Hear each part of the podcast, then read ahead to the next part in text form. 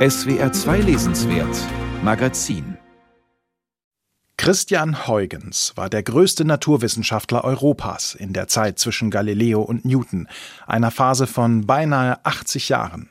So ordnet Hugh Aldersey Williams die Bedeutung des Niederländers Christian Huygens ein. Der war ein ungewöhnlich vielseitiger Forscher in Mathematik, Physik und Astronomie.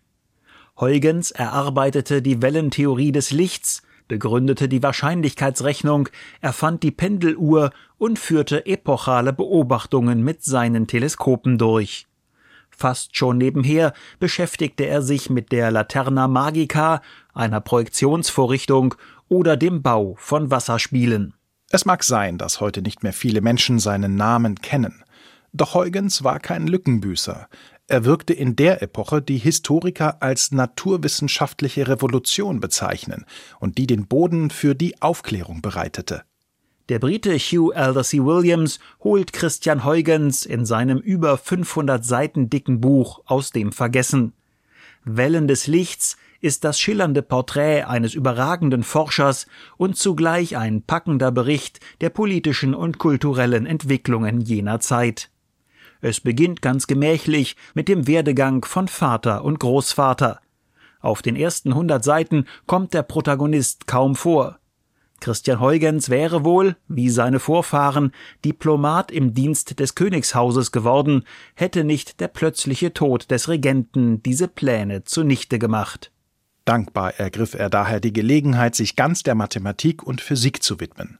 Christian Huygens begann sich allmählich als Vertreter eines Geschöpfes zu sehen, das es noch gar nicht gab, professioneller Naturwissenschaftler.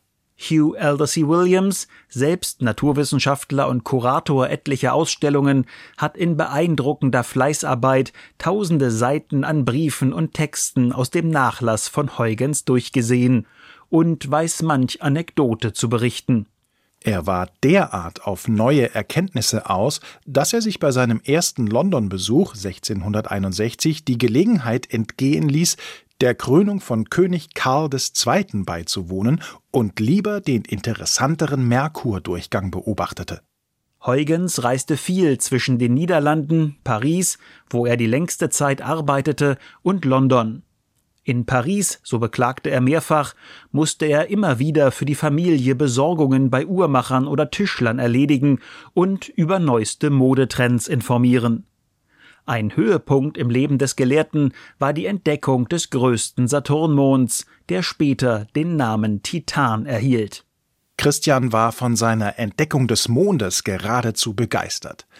Er nahm seine Diamantspitze und gravierte den Ovidschen Teil des Anagramms auf den Rand der Objektivlinse, durch die er ihn gesehen hatte, markierte also für immer die Linse, die die fernen Sterne vor unsere Augen gebracht hatte. Huygens war, wie der Rest der Familie, besessen von Anagrammen. Mit diesen kodierten Nachrichten sicherte er sich die Priorität etlicher Entdeckungen, die er erst später veröffentlichte. Auch seine Erkenntnis, dass der Saturn von einem freischwebenden Ring umgeben ist, hat er erst nach vier Jahren publiziert. Der auch fachlich gut übersetzte Text liest sich flott, erfordert allerdings aufmerksames Lesen, weil nicht immer sofort klar ist, ob mit Huygens nun Christian oder jemand aus der Familie gemeint ist. Eine Landkarte und Kurzbiografien helfen, in die europäische Wissenschaftslandschaft jener Zeit einzutauchen. Das Buch endet mit der rührenden Erinnerung des alten Huygens an die Saturnbeobachtungen mit seinem großen Bruder. Es ist jede Bemühung umsonst, dass man jemals wird wissen können, was es eigentlich für Werke der Natur sind, welche sich in jenen Gegenden am Saturn befinden, schrieb Huygens.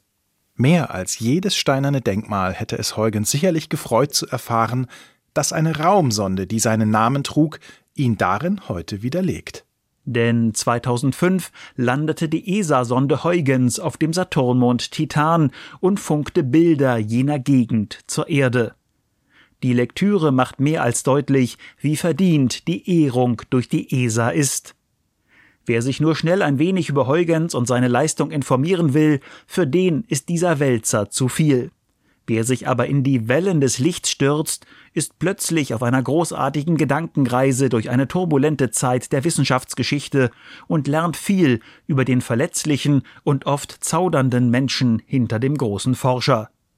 Das Buch von Hugh Aldersey Williams setzt Christian Huygens ein wunderbares Denkmal.